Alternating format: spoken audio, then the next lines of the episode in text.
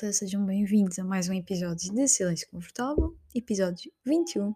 Tenho a dizer que este episódio deu-me um trabalhão a preparar. Eu estou literalmente desde as 4 a preparar isto e a tentar organizar as minhas ideias.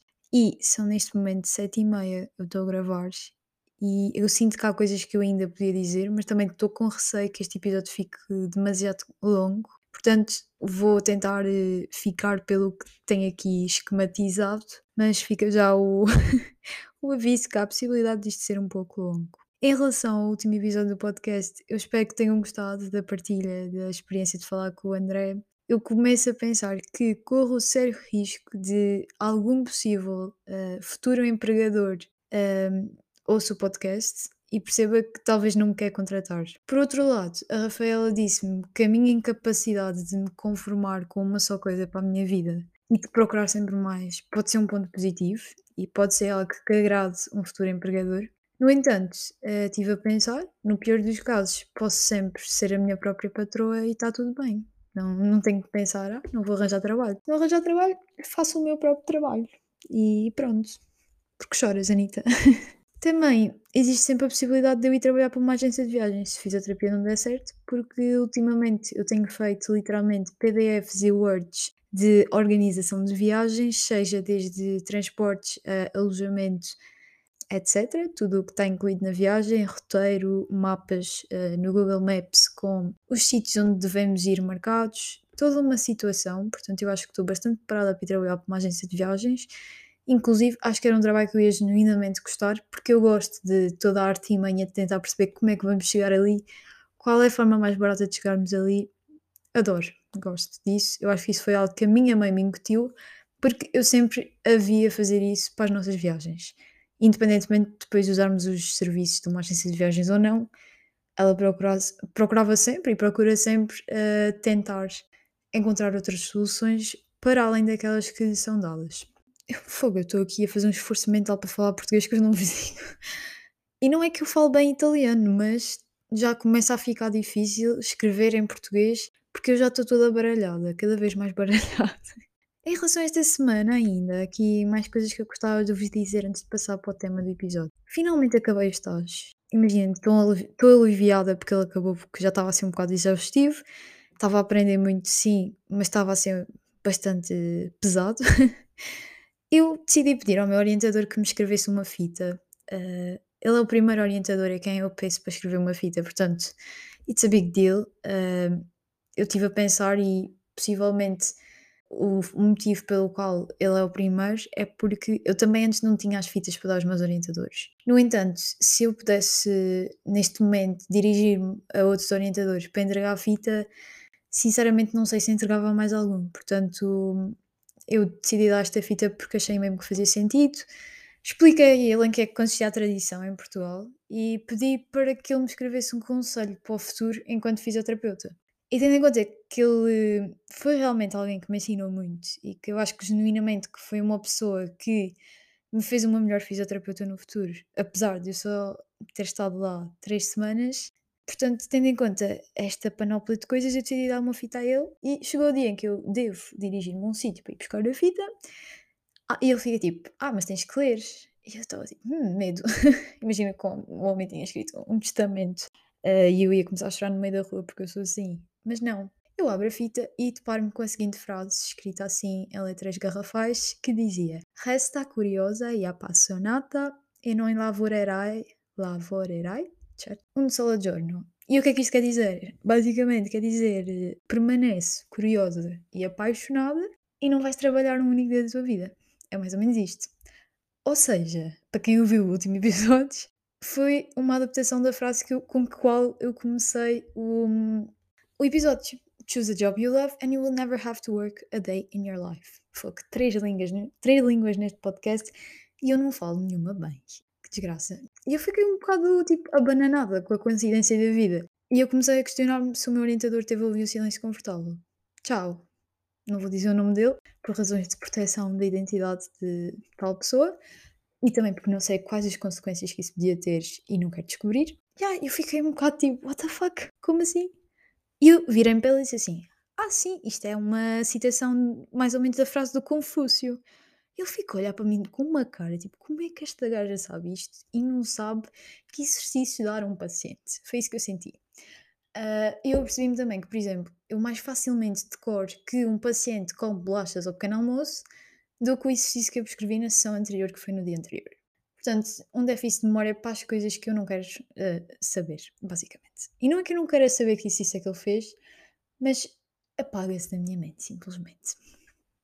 Pronto, e eu gostei desta frase, porque é uma adaptação daquela que eu não gosto, mas que me faz muito mais sentido, porque realmente o que ele me disse uh, em relação ao meu estágio é que eu era uma pessoa que, apesar de ter lacunas naquilo que eu sabia, procurava saber mais. Isto é verdade, eu chegava a casa, procurava sempre artigos e tentar perceber mais as cenas que eu não percebia no estágio. E é realmente a paixão, porque eu não sei se sinto paixão em relação à fisioterapia, mas pelo menos neste estágio e a forma de trabalhar do meu orientador, um, acho que foi algo que eu gostei bastante.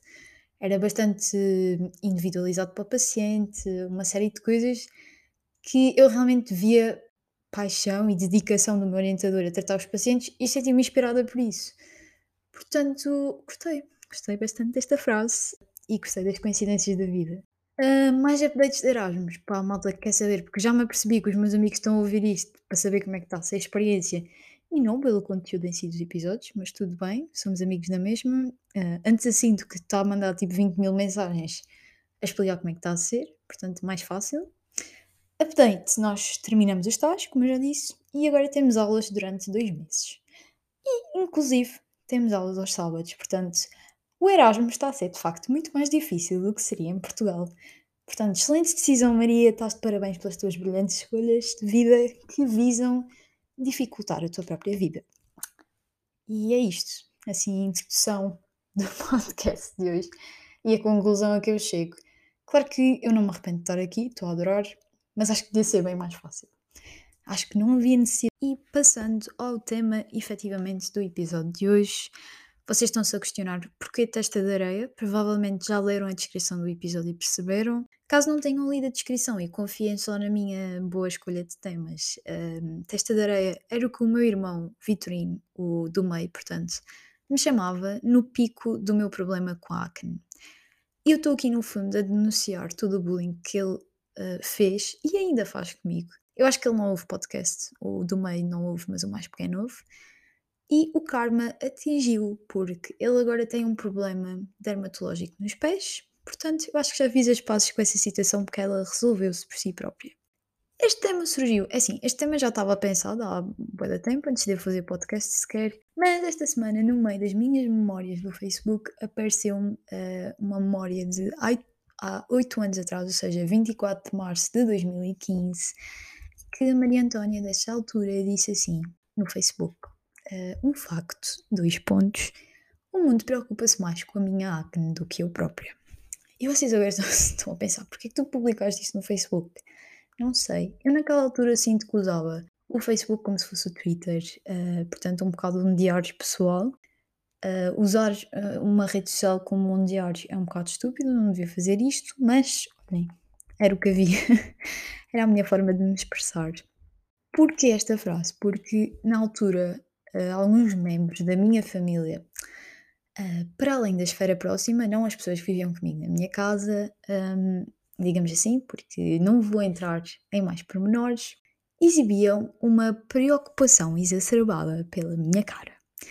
Inclusive, uma vez chegaram a perguntar se eu tinha alguma alergia na cara ou se eu fazia alergia a algum alimento, por exemplo. E quem me conhece agora provavelmente não sabe nem nota na minha pele o que a minha pele era há oito anos atrás e o quanto esse assunto já me incomodou. Mas felizmente hoje eu já aceitei, vivo em paz com a minha pele, porque olhem, é a pele que, com, com a qual eu nasci, é a pele com a qual eu pretendo morrer e não me serve de nada não me senti bem na minha pele e não consegui olhar ao espelho porque não adianta, sabem? As borbulhas vão aparecer, eu vou continuar com cicatrizes na cara e não vale a pena. É essa a questão. Em relação a esta questão da aceitação, eu em 2021 decidi, por livre e espontânea vontade, que ia fazer uma carta para a Maria Antônia 2014, para fazer espaços com ela. Então, eu decidi que vou partilhar um bocadinho do texto, não vou partilhar tudo porque, não me apetece, não quero partilhar tudo, mas vou partilhar um bocadinho, porque acho que pode ser um exercício interessante para quem passou pelo mesmo, ou se estão a passar por isto agora, saibam que não estão sozinhas ou sozinhos, ou qualquer pronome que vocês queiram. Portanto, começa então a ler a carta diz assim: Olá, Maria Antônia 2015. O teu eu do futuro quer te dizer umas coisas. Provavelmente viste recentemente ao espelho e apercebeste que tens a testa em erupção como um vulcão da Indonésia. Pondo as coisas em perspectiva, uh, hoje tiveste que ver fotos para te lembrares da gravidade da situação. Agora, a tua pele está bem, entre aspas, e acima de tudo a tua autoestima deixou de girar à volta de borbulhas, aparelho e óculos. Sabes que o teu valor como pessoa não depende de nada disso e quem te fez pensar o contrário estava errado. E foi isto, foi esta carta que eu fiz para a minha pessoa de não sei quantos anos, basta fazerem as contas. E foi um exercício bom. Uh, se, se estiverem a passar por isto, experimentem, talvez fazerem espaços com vocês próprios, porque it's not worth it after all. Antes de prosseguir com esta temática, eu gostava de vos dar uma regra de para não serem as pessoas que fazem os outros se sentirem mal com eles próprios. E em que é que consiste esta regra dos 10 segundos? Que se chama regra dos 10 segundos, by the way.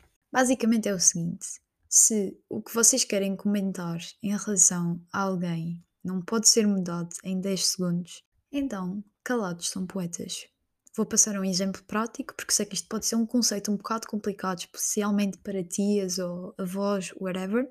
É possível mudar esta questão em 10 segundos. Portanto, fiz, podem avançar e avisam a pessoa: olha, tens aí um bocadinho de alface nos dentes, se quiseres tirar, tranquilo. Situação número 2. Semana de TPM, tensão pré-menstrual. Tenho uma borbulha no queixo. Aquilo que tu vais dizer em relação à minha borbulha vai mudar a borbulha em 10 segundos? Não. Portanto, caladas poeta. Situação número 3. Estou em Itália, ando aqui a comer umas massas mesmo boas, estou muito feliz com isso. Engordei uns quilos. Tipo, isto é uma situação hipotética, não sei se engordei ou não, mas também não estou muito importada, ou melhor, importada não está nada bem usado nesta frase. não estou uh, preocupada com isso, exato. Uh, o meu peso vai mudar em 10 segundos? Não. Portanto, calada és poeta. Situação número 4. Uh, a situação inversa. As minhas calças estão largas as calças vão mudar em 10 segundos, o meu peso vai mudar em 10 segundos. Não. Portanto, calada és poeta. De nada, malta. Agora usem e abusem desta regra de e não comentem nada sobre o corpo alheio e a vida alheia. É, é simplesmente isto, é tão fácil quanto isto. E eu gostava aqui de fazer ressalva de que não é fixe comentar o peso dos outros, seja numa situação de ganho de peso ou de perda de peso, porque vocês não sabem o que é que está por trás dessa perda de peso. E pode não ser um elogio assim tão grande dizerem à pessoa: Ai, estás tão magrinha. Tipo, será que a razão pela qual aquela pessoa está magrinha é porque está a fazer, tem uma restrição? Eu acho que às vezes é mesmo melhor, tipo, calem-se só. Há tantas outras coisas para falar. Uh, podem usar um, elogios que não sejam só em relação um, à imagem corporal da pessoa. Um, podem dizer que ela é inteligente, que ela é engraçada, que é curiosa etc, etc, criativa, não paremos de comentar os corpos alheios. Mesmo que às vezes seja com boa intenção, mais vale estarem calados. É esta a conclusão.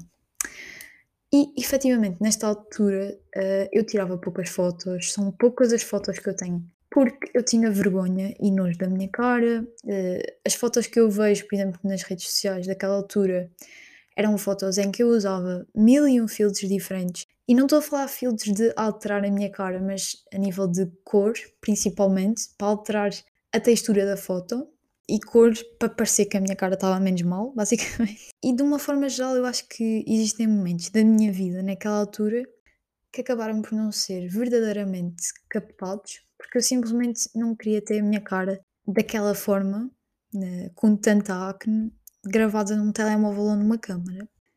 E eu acho que pensando agora nisto, e isto era algo que eu até não tinha apontado, um, eu acho que agora é exatamente o oposto. Às vezes o meu pai até pergunta tipo, porquê é que tu tiras tantas fotos? Porque eu realmente arrependo-me de não ter tirado tantas fotos naquela altura, de ter ficado com vergonha da minha cara. E agora acho que estou a tentar compensar isso e tiro imensas fotos, faço imensos vídeos, etc. Porque gosto, porque é mais pelo momento, não pela minha cara ou pela pela roupa, whatever, na disseminação de ideias negativas relativamente tanto à imagem corporal, bem como à necessidade de filtrar a realidade de um corpo que é humano, que nunca vai ser perfeito como as peles editadas pelo Photoshop. E eu fui pesquisar, como faço a maior parte das vezes, e curiosamente, ou não tão curiosamente, eh, existem cada vez mais estudos científicos sobre estas questões, inclusive alguns bastante recentes, tipo literalmente 2023, dado o avanço emergente da, da tecnologia.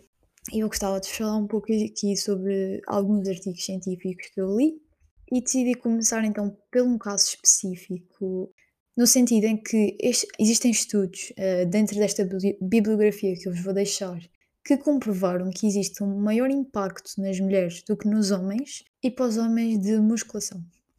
Portanto, posto esta ressalva, estas autoras que fizeram este estudo decidiram investigar especificamente a população de mulheres jovens, até porque as mulheres representam a maioria dos clientes no Snapchat, somos cerca de 54,4% de mulheres no Snapchat.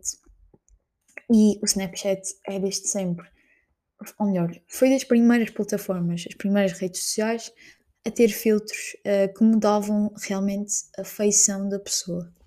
E depois, eventualmente, Facebook e Instagram foram atrás, porque perceberam que eram, era algo que as pessoas gostavam. I mean, quem que nunca meteu aquele filtro do cãozinho, que é tão estúpido, uh, para mudar a sua cara? E o que é que muda com os filtros? Hoje em dia existem filtros para tudo e mais alguma coisa, mas geralmente os features que mudam mais são olhos maiores, lábios maiores, a mandíbula mais angular, dentes mais brancos, rostos mais finos, uh, ou seja, a nível de textura, e bem como suavizar e até mesmo mudar tom, o tom de pele. E a, a realidade é que as, a forma como as jovens, as mulheres jovens, veem a beleza e percepcionam a sua própria beleza acaba por ser bastante alterada por estes filtros e por estas ferramentas de edição. E é, existem aqui vários pontos que estas autoras decidiram focar, como por exemplo, um, o facto é que a partir do momento em que nós começamos a usar estes filtros, começamos a comparar a imagem com o filtro e a nossa imagem real e um, acabamos por detectar problemas na nossa cara ou no nosso corpo que antes nós nunca tínhamos pensado. Por exemplo, a forma do rosto com aquele filtro parece que fica mais bonita, ou a minha testa podia ser mais pequena ou mais larga, e depois as pessoas acabam a perder muito tempo a tirar mil e uma selfies e a editá-las para obter a foto ideal e muitas vezes a foto que se assemelha mais ao filtro. Uh, e realmente, o que está cada vez mais a acontecer, e que eu acho que é super grave, é que as pessoas uh, habituam-se tanto à ideia e à imagem que criaram com o filtro que acreditam que têm que mudar a sua própria aparência para corresponder àquela versão filtrada deles próprios. Uh, e isto acontece porquê? Porque há um momento de consciência em relação às fotos sem os filtros e as pessoas perdem a capacidade de analisar fotos que são reais. E está comprovado cientificamente que os filtros frequentemente causam problemas de saúde mental, como por exemplo o desespero, a ansiedade e a infelicidade.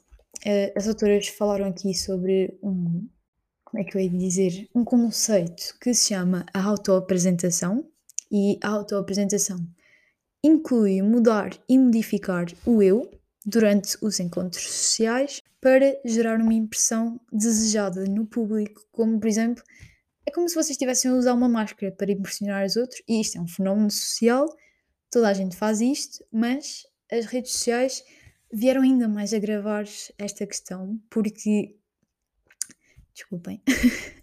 Estou aqui ofegante porque eu estou bem entusiasmada para falar nisto. Tive imenso tempo a preparar este episódio. Mas espera aí, vamos respirar. ok, já respirei. O facto é que os usuários das redes sociais acabam por se sentir mais pressionados a exibir uma versão que é mais atraente deles próprios para as outras pessoas. E nos últimos anos, aquilo que se verifica é que cada vez mais é, ou melhor, está a crescer o número de pessoas que estão a solicitar cirurgias que se assemelham à selfie onde, onde a pessoa está a usar um filtro. Este fenómeno está a ser descrito como Snapchat dysmorphia. O que estas autoras dizem é que num futuro próximo a Snapchat dysmorphia vai continuar a aumentar e vai continuar em desenvolvimento e vai causar um aumento no consumo de cirurgias plásticas.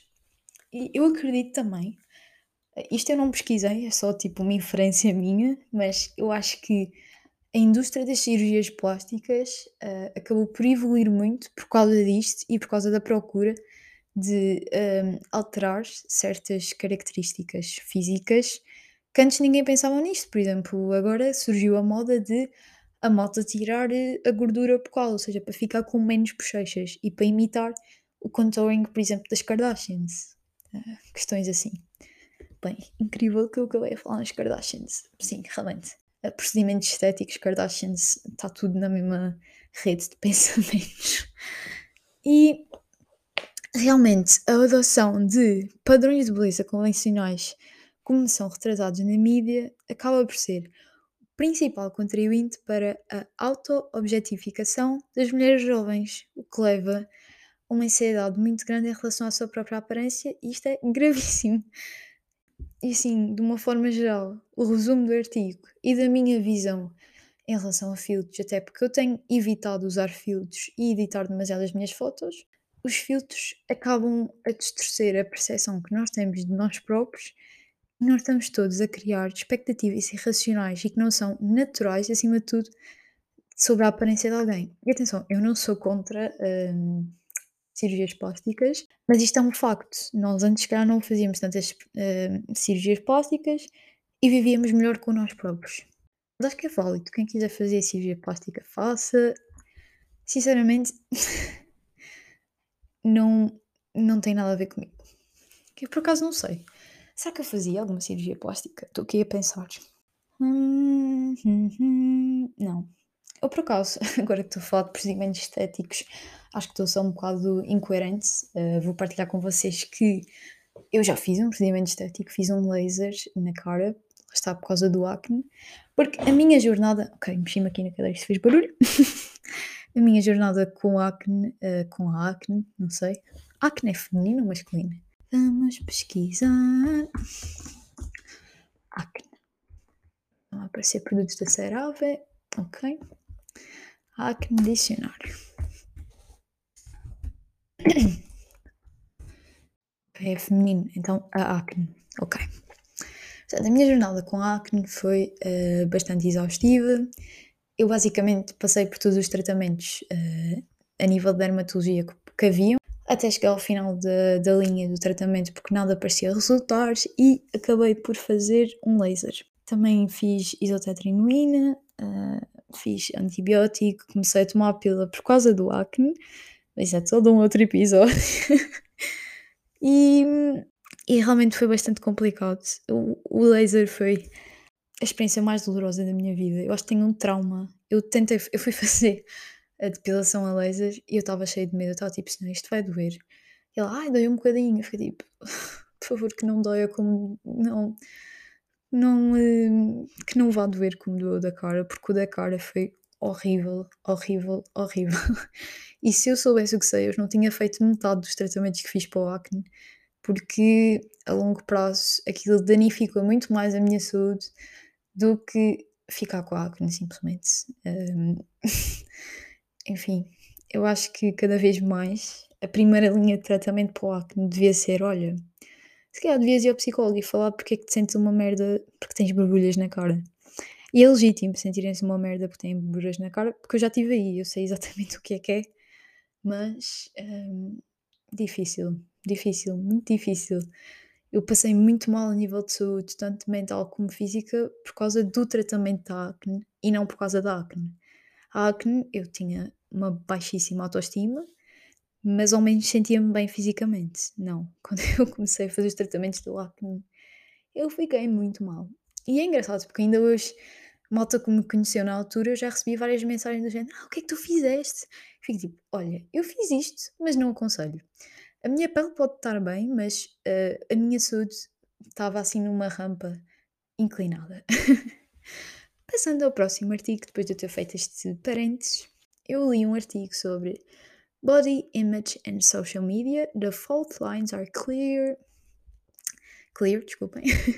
We need a seismic correction. Vamos ver o que é que quer dizer seismic, porque seismic está-me a lembrar sismos e não está a fazer sentido nenhum. What? Seismic magnitude scales. Isto é o quê? Pois, seismic. Seismic deve ser mesmo.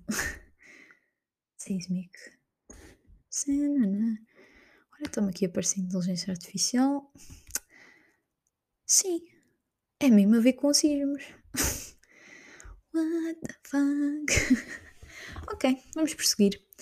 Portanto, o que é que este artigo disse? Um, eu tirei só as ideias principais porque estava um bocadinho cansada de ler artigos, to be honest. Mas o que eles dizem é que antes existia uma exposição na mídia tradicional uh, a nível de televisão, filmes, revistas e a literatura identificou que já nessa altura realmente existia uma influência significativa no desenvolvimento da imagem corporal, tendo em conta aquilo que víamos e consumíamos, ou seja, aquilo que nós consumimos altera de facto a forma como percepcionamos o nosso próprio corpo, e agora realmente mudou aqui o paradigma e os pesquisadores uh, estudiosos deste assunto mudaram o foco para o uso da mídia social, das redes sociais.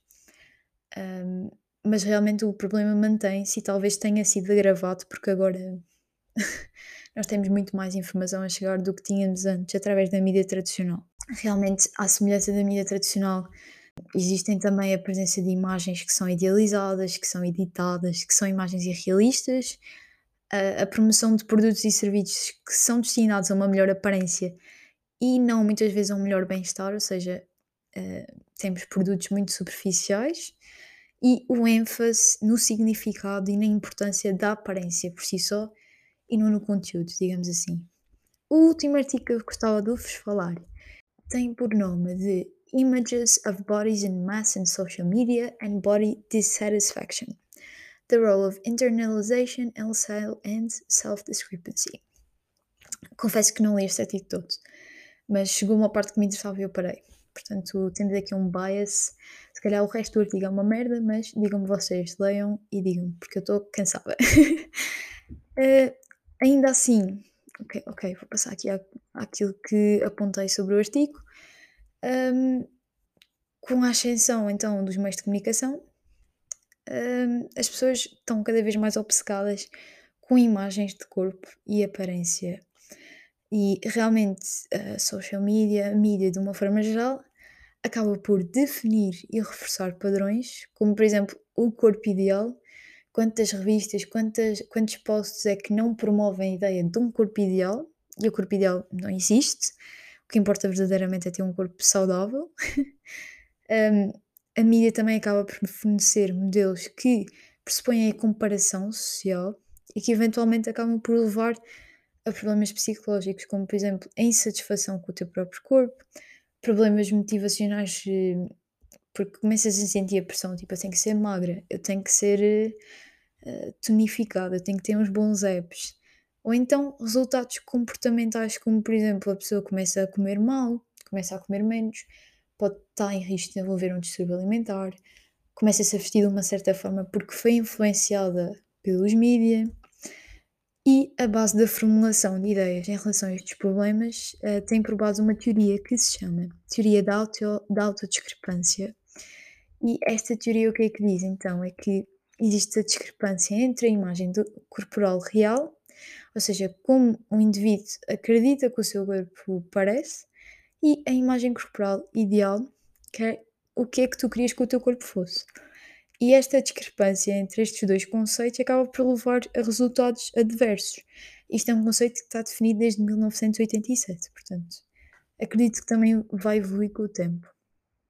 E a visibilidade permanente, ou seja, o facto de nós estarmos sempre a ver e a consumir imagens de corpos na mídia, acaba, pode e acaba por influenciar a percepção que nós temos de uma imagem corporal, corporal ideal que acaba por ser moldada através da internalização destas imagens que são promovidas de corpos como sendo ideais.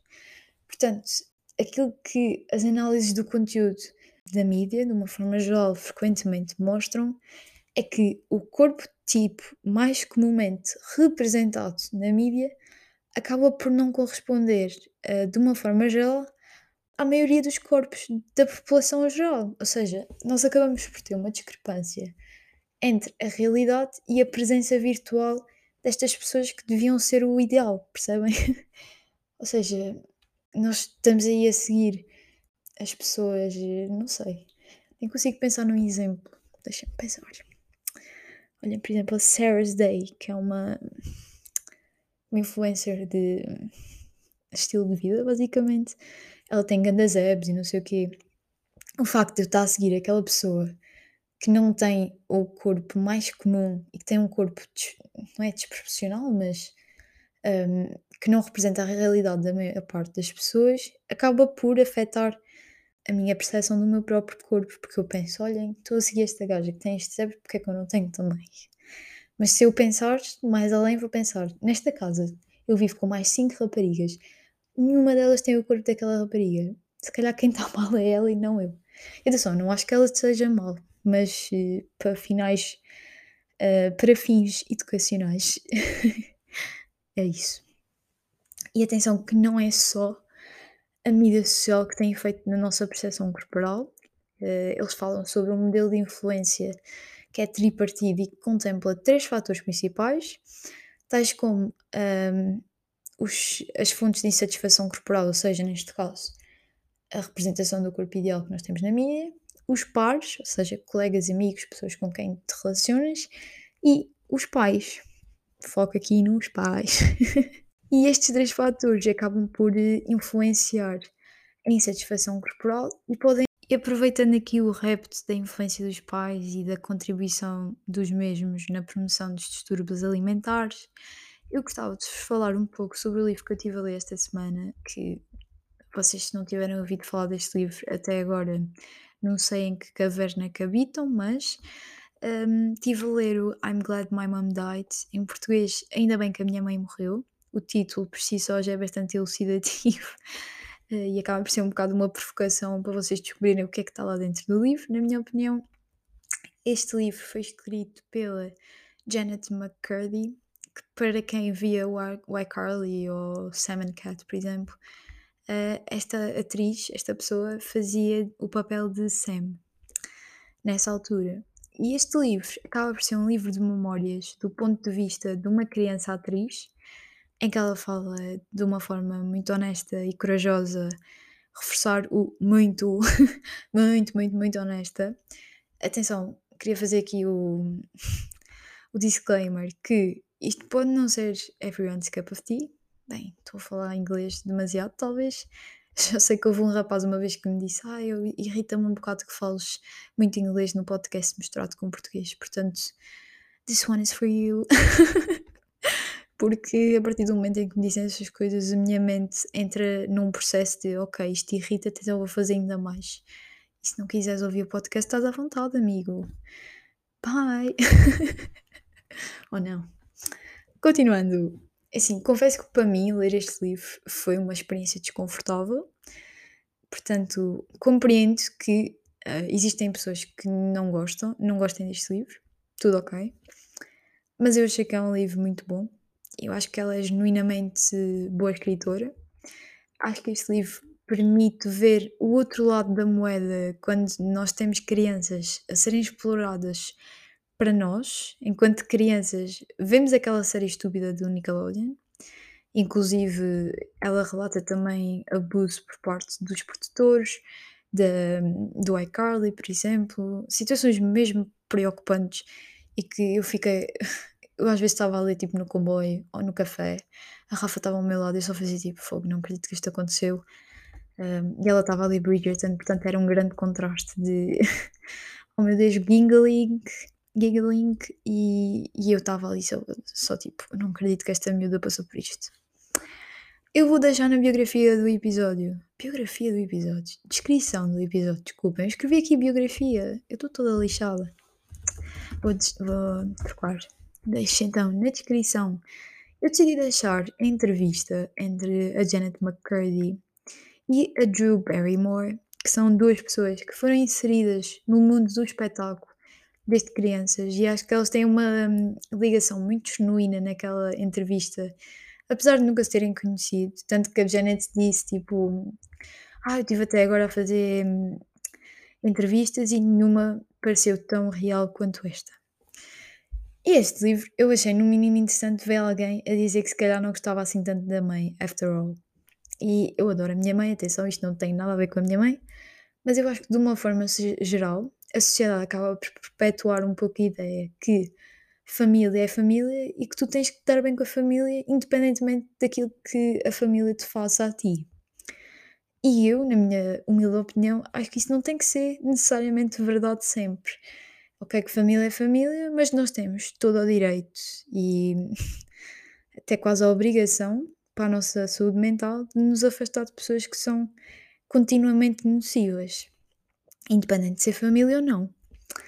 E, incrivelmente, nós acabamos por voltar ao início do episódio, não sei se repararam, em que eu vos disse que muitas pessoas da minha família eram de facto nocivas para mim e, acima de tudo, para a imagem que eu tinha de mim, que já era má e elas só gravavam.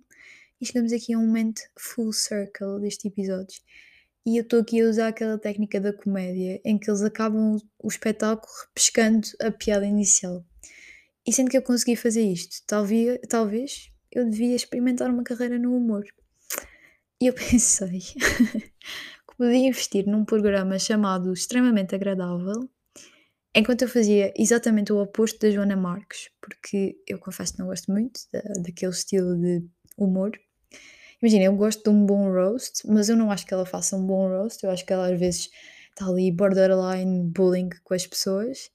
E eu, genuinamente, hoje eu vi quatro episódios e eu ri-me uma vez e foi com uma piada mesmo estúpida que qualquer pessoa podia ter feito. Portanto, já sabem, extremamente agradável. Sai brevemente, só que não, porque eu já estou metida em demasiadas coisas. Mas quem sabe, uma carreira no humor. Eu por acaso, eu tinha, eu não sei se já disse isto aqui, mas eu tinha muita curiosidade de experimentar fazer stand-up um dia. Tipo, só na brincadeira, porque eu acho que tenho boas histórias histórias engraçadas acima de tudo, mas uh, yeah, eu acho que já disse isto aqui. Eu acho que depois não me ia conseguir não rir da minha própria piada, porque sou mesmo assim. E vamos passar à rubrica Atravessamos. Vamos passar à rubrica. Portanto, a rubrica desta semana está demarcada pela falta de criatividade na escolha das palavras e até surgiu-me agora a ideia de eu queria vos pedir que dessem sugestões de palavras. Portanto, caros ouvintes do Silêncio Confortável, escolham vocês as próximas palavras e poupem-me este trabalho, porque eu já estou a aprender italiano que baste e acho que podia passar essa responsabilidade para vocês. Portanto, pessoas que chegaram até ao final do episódio, estão de parabéns, porque eu acho que isto caminha para ser o maior episódio do Silêncio Confortável até agora. Uh, escolham aí palavras, mandem-me. Uh, se quiserem, podem mandar um áudio, mandem-me um áudio Quer dizer, mandei uma mensagem no Instagram a dizer que estão interessados em participar. O meu Instagram é mariar1126, para quem não sabe. Mandem-me uma mensagem no Instagram, digam umas palavras e eu depois arranjo maneira ou tipo dou o número do WhatsApp, não sei, para me mandarem um áudio a dizer as palavras. Se não quiserem dizer as palavras em áudio, digam-me só as palavras que quiserem e eu depois faço a tradução e digo aqui. Vamos passar então às palavras que eu escolhi. Primeira palavra, sábado. italiano sábado. Porquê? Porque eu estou a ter aulas ao sábado estou chateada com esta porcaria.